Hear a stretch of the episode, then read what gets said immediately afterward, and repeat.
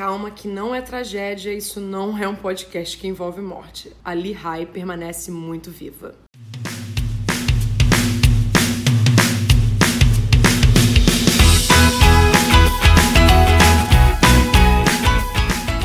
Bem-vindos a mais um episódio do K-Popercast. Hoje eu vou focar em um ponto importantíssimo: artistas que estão há anos sem lançar um single novo e acabam esquecidos no canto mais escuro de suas agências. O que me motivou a esse episódio foi a coitada da Lehigh, que eu nem sou muito fã, mas ela tá trancada no porão da YG, apenas vendo sua carreira passar e morrendo bem lentamente pelo descaso da agência. A gente bem sabe que o K-pop não é o ocidente e que as coisas são muito cíclicas, mudam constantemente uma velocidade enorme e esse tipo de situação prejudica demais a carreira de um artista. A gente sabe que ele não pode ficar sumido por tanto tempo. Hoje, dia 14 de janeiro, completam exatos mil dias sem uma música nova sendo lançada pela Lehigh. Mas antes de entrar nesse assunto de cara, eu acho que preciso explicar um pouquinho esse lance dos mil dias e por que eu acabei escolhendo ele. Por aqui, estamos acostumados a comemorar um ano, dois anos, três anos e afins. Mas lá na Coreia existem diversos tipos de comemorações que são um pouco diferentes das nossas. Sejam elas em méritos de relacionamento amoroso ou não, ou de comemoração relacionada aos famosos. Números mais exatos como mil dias, dois mil dias, três mil dias e assim por diante ganham um destaque especial e eu sei que vocês também já notaram isso. Sim, eles também celebram o um ano, dois anos, etc. Mas os dias dessa forma são vistos de forma diferente. E vamos ser sinceros aqui: mil dias dá um impacto muito bom. Afinal, são quase três anos.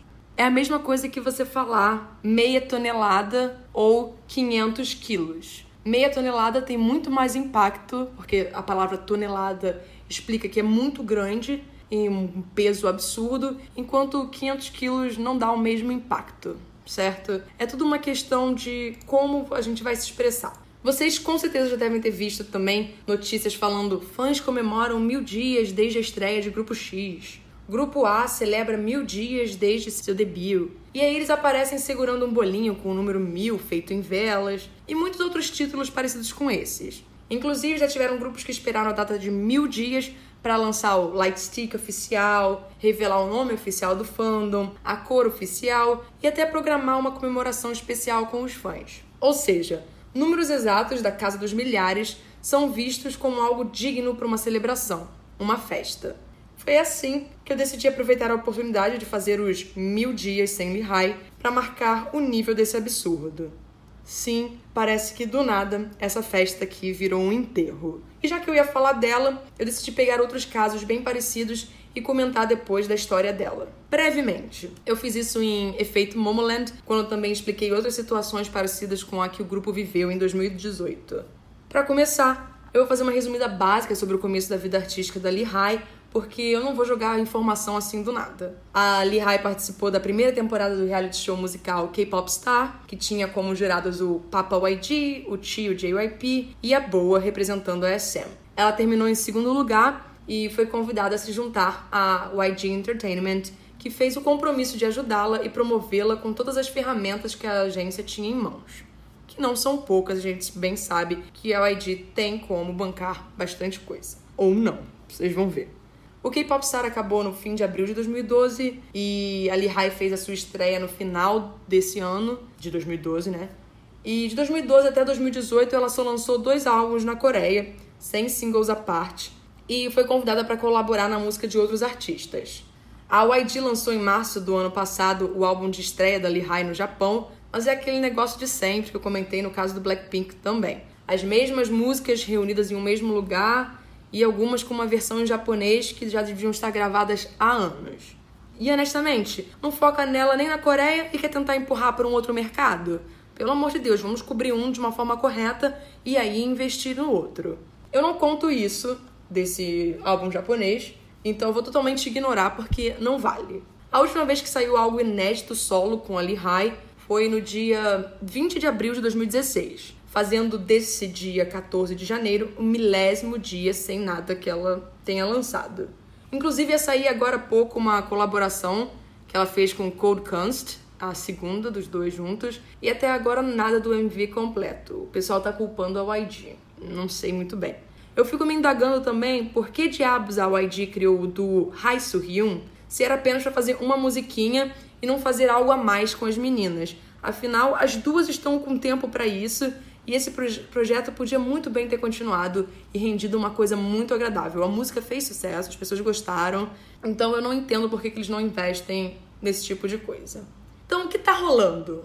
No final de dezembro, a High publicou um monte de stories no Instagram falando que ela estava produzindo suas próprias músicas há semanas e ela pergunta se os fãs querem ou não ouvi-las. Mas foi isso. Ela estava sumida e agora voltou a ficar sumida. Eu não sei dizer se ela está se preparando para lançar suas músicas pela YG ou fazer uma mixtape para ver como será a reação dos fãs ao escutar coisas produzidas por ela, com uma espécie de termômetro, né, para analisar se ela continua investindo nisso ou não. Eu até posso ficar irritada com a YG mais do que uma vez na semana. E vocês já devem ter percebido isso porque quase todo episódio eu reclamo deles. Mas tem uma coisa que a agência apoia muito os seus artistas, é que eles trabalhem suas próprias músicas com o passar do tempo. E Ali High deve ter sofrido um baque bem grande, porque o Tablo, junto com o Epic High... Pera, pausa aqui, gente.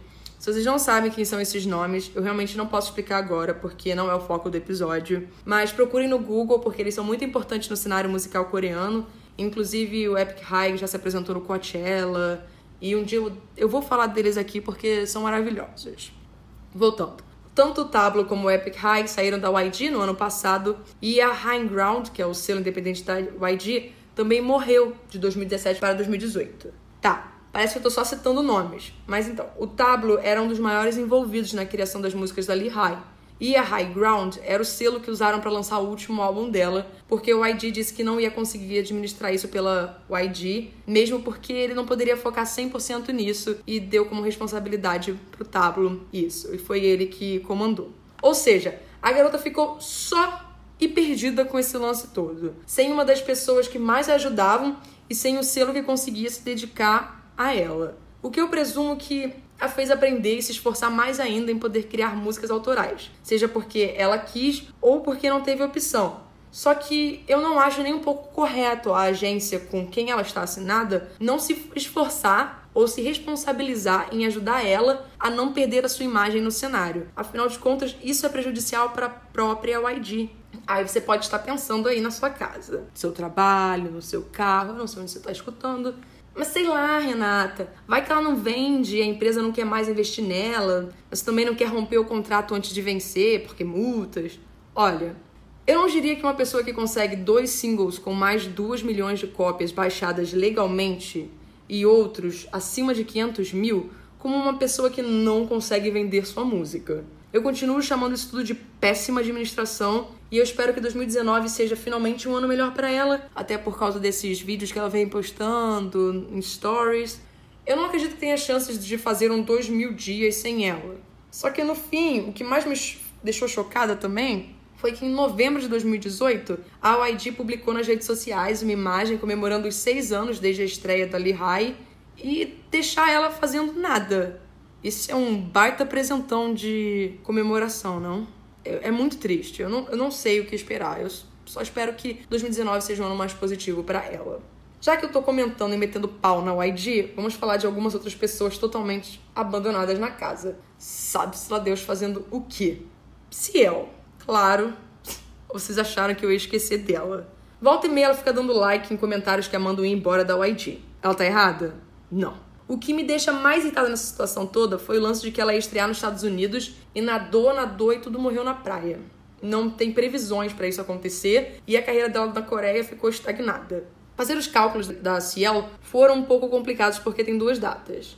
Hello Bitches, lançado em 22 de novembro de 2015, fazendo hoje 1150 dias sem nenhuma música nova, mas teve Lifted, que foi lançada em 19 de agosto de 2016, fazendo hoje 879 dias sem música nova dela. Apesar da apresentação nas Olimpíadas de Inverno de 2018, onde ela teve que correr atrás de pessoas para maquiarem suas dançarinas de forma barata, dela ter participado da série de vídeos 73 perguntas feita pela Vogue e de ter aparecido no filme 22 Milhas ao lado do Mark Wahlberg, a Ciel fez isso tudo por mérito próprio, sem a ajuda da YG, porque parece que eles decidiram abandonar ela totalmente. A Ciel atualmente está vivendo na memória dos fãs, porque ela está entrando em um vórtice de esquecimento assustadoramente triste. Eu não sei o que aconteceu, porque tudo era muito promissor em volta dela e de repente não é mais. Quando eu analiso a rota de outros artistas, como a Amber, por exemplo, eu vejo que a SM não tá nem aí para ela. Mas ela sempre correu atrás das coisas que ela queria. Conseguiu produzir músicas e clipes com a ajuda de amigos e se mostra uma figura muito presente nas mídias digitais. Então ela consegue manter a imagem dela viva. E quando eu olho para Cielo, eu vejo que infelizmente a imagem dela vem se apagando e isso não é uma coisa boa, porque ela realmente tem muito a mostrar. Como uma música lançada com o Black Eyed Peas foi gravada anos antes e só pôde ser liberada em 2018. E foi por isso que eu fiquei pensando muito quando eu vi o trailer da MTV News de um programa chamado Homecoming, onde a MTV vai seguir três ídolos que nasceram nos Estados Unidos, fizeram um nome na Coreia e voltaram para os Estados Unidos na busca de fazerem sucesso por lá. Eles vão seguir o Jay Park, a Tiffany e a Amber. Ok, Renata, mas a Ciel não nasceu nos Estados Unidos. Não, ela não nasceu nos Estados Unidos. Mas a última vez que todos nós ouvimos falar realmente dela, ela estava buscando uma forma de se inserir no mercado. E ela poderia ter tido a grande chance de ganhar um programa focado nela. Porque se tem uma coisa que eu sei com certeza absoluta, é que os americanos amam fazer programa de tudo. Isso nem seria uma ilusão. É uma coisa muito plausível. E eu nem sei dizer o que eu espero para 2019 para Ciel, porque cara, eu só desejo que ela não seja esquecida e que o contrato com a YG esteja cada vez mais próximo de expirar e que ela procure uma forma de se mostrar de uma forma bem melhor. Porque quando eu olho para hoje em dia, eu penso a Ruassa, a Riolin, a Ciel devia estar nesse meio, nesse movimento que está acontecendo lá. E ela tá só. E eu acho isso preocupante. Não é bom para uma pessoa. Dentro da YG ainda temos mais uma pessoinha que faz parte de um grupo e é uma situação que me deixa um pouco irritada porque eu realmente gosto dele. Eu avisei que eu evitaria ser biased durante esses podcasts, mas eu mostraria meu gosto ao longo dos episódios. Então eu não tô sendo biased, eu só tô falando um pouco. O Kang Seung-yoon, conhecido por ser o líder do Winner, ele entrou na YG depois de participar do Superstar K2 e alguns anos depois ele fez sua estreia solo com uma das minhas músicas favoritas, que se chama Wild and Young. Na mesma época ele também lançou Stealer, mas sem promover ela para não ofuscar Wild and Young. Depois, o Winner venceu o reality show e ele começou a promover com o grupo. Só que o Mino, por exemplo, volta e meia tá com projeto solo, em álbum, projeto com outros rappers, recentemente fez a estreia solo dele. Então vamos usar aqui como referência a Stealer, porque desde seu lançamento ele está 1980 dias sem lançar nada solo, ou seja, ele está quase completando 2 mil dias, além de umas trilhas sonoras para dorama que eu nem conto. Por que o Seungyeon não está lançando nada? Sabemos que a YG adora fazer os integrantes dos grupos investirem em sua carreira solo e mostrarem como eles são. Por que, que o líder do Winner não pode voltar a se dedicar nas horas livres, que infelizmente o Winner anda tendo pra caramba, para focar em suas músicas e mostrar o lado individual dele, como ele é sozinho. Cara, eu acho isso um absurdo, eu não entendo por que isso acontece. Terminado ID, tá na hora do pau, né, Sam? Brincadeira, nem é muita gente. Vamos começar com o FX, que está 1176 dias sem lançar nenhum single. E não, o SM Station de All Mine não vale. Eu não conto. Eu entendo totalmente a situação da Victoria com o lance da China, mas nada nessa vida nunca impediu o SM de promover grupos com um integrante a menos. Vídeo EXO e Super Junior. Eu só posso citar esses casos porque os integrantes ainda fazem parte do grupo na SM e só estão afastados. Eu adoro FX e eu imagino que os fãs entenderiam completamente essa situação onde o grupo promoveria só com as três. Ela não está sendo expulsa ou não é importante, é só uma questão de política e por isso a ausência dela é justificável. Mas não, o grupo está mais esquecido na geladeira que um potinho de arroz como eu mencionei antes, a Amber tá correndo atrás da vida dela, a Crystal está focando nos doramas e a Luna recebeu um comeback agora no começo do ano.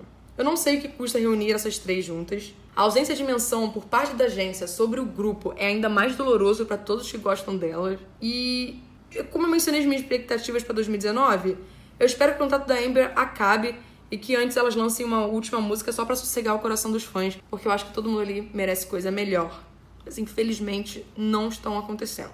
Eu queria falar do The Grace, mas eu sinto que a maioria de vocês nunca ouviu falar do grupo, então eu vou só dar uma resumida. A SM lançou The Grace como a versão feminina do TVXQ, infelizmente não teve o resultado que eles queriam, Aí o grupo tá em hiatos.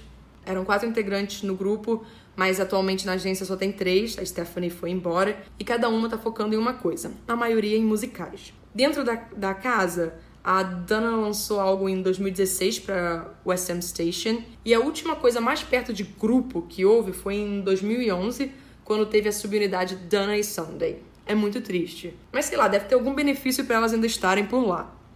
Passando rapidamente pela Cube, porque eu tenho uma polêmica para falar aqui, o Jung Hyun Seung, ex-integrante do Beast, fez a estreia solo dele em 2015 e depois disso ele não lançou mais uma música.